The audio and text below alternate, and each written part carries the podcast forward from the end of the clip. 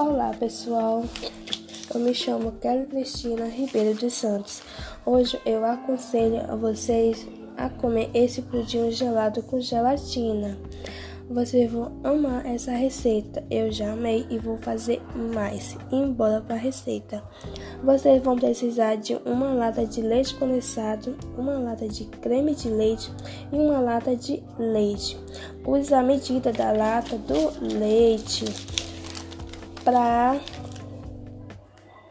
leite condensado, uma gelatina sem sabor para calda, duas xícaras de chá de açúcar e uma de xícara de água.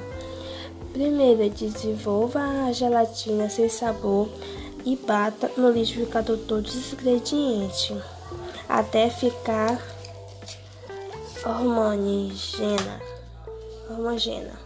Por último, coloca em uma forma e coloca na geladeira. E é só esperar ficar firme e é só servir. Eu espero que vocês tenham gostado e aproveita.